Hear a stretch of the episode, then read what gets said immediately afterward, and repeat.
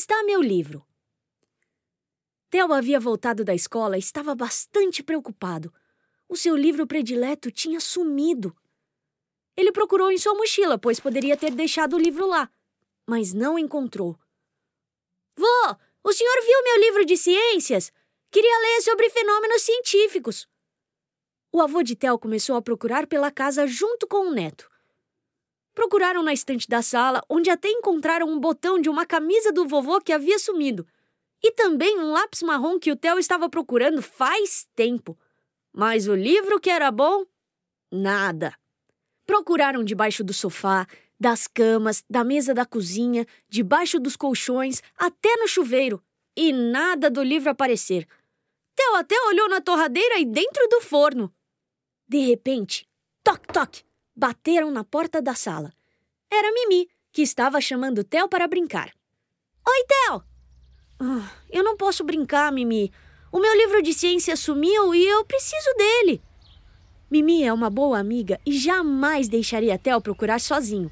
Por isso, ela resolveu ajudar Theo na busca pelo tal livro. Theo, será que você não deixou na casa do Júnior?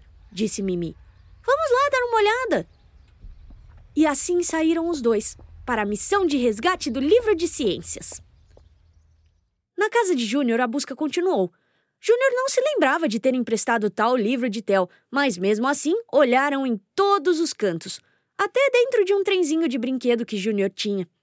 Mas novamente, nada do livro. Vamos procurar no quarto do Lupe, vai que está com ele, disse Júnior. Toc, toc! Bateram no quarto do pequeno Lupe. Lá fizeram a busca e reviraram todo o baú de brinquedos, mas nada encontraram. Desanimado, Theo agradeceu a ajuda de Júnior e Lupe e começou a sair, mas os dois irmãos não iriam deixar um amigo assim tão triste. Por isso, Lupe seguiu Júnior, que seguiu Mimi, que seguiu Theo até a casa da Kate. Oi, Kate, será que meu livro de ciências ficou aqui na sua casa? perguntou Theo. Kate sorriu e disse que o livro estava com ela sim, Todos comemoraram e ela entrou para buscar. Depois de dois minutos, Kate voltou com o um livro nas mãos.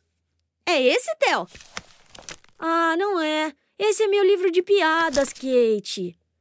Kate tinha se confundido. Por isso, ela se ofereceu para ajudar a turma na busca. Kate seguiu Lupe, que seguiu Júnior, que seguiu Mimi, que seguiu Theo até a escola para ver se o livro não tinha ficado lá. Assim que chegaram, cada um ajudou como pôde. Com suas habilidades, Mimi subiu em uma escada, procurou nas lâmpadas da sala de aula, nas cortinas e até por cima dos armários. E nada de encontrar o livro. Junior e Kate olharam até nos cestos de lixo e debaixo das mesas e cadeiras, mas nem sinal do livro do Theo. Lupe foi até a sua sala de aula, que era da pré-escola.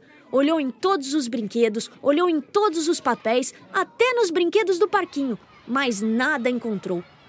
Theo estava cada vez mais triste. Aquele livro era o seu predileto. Ele agradeceu aos amigos e disse que iria para casa descansar.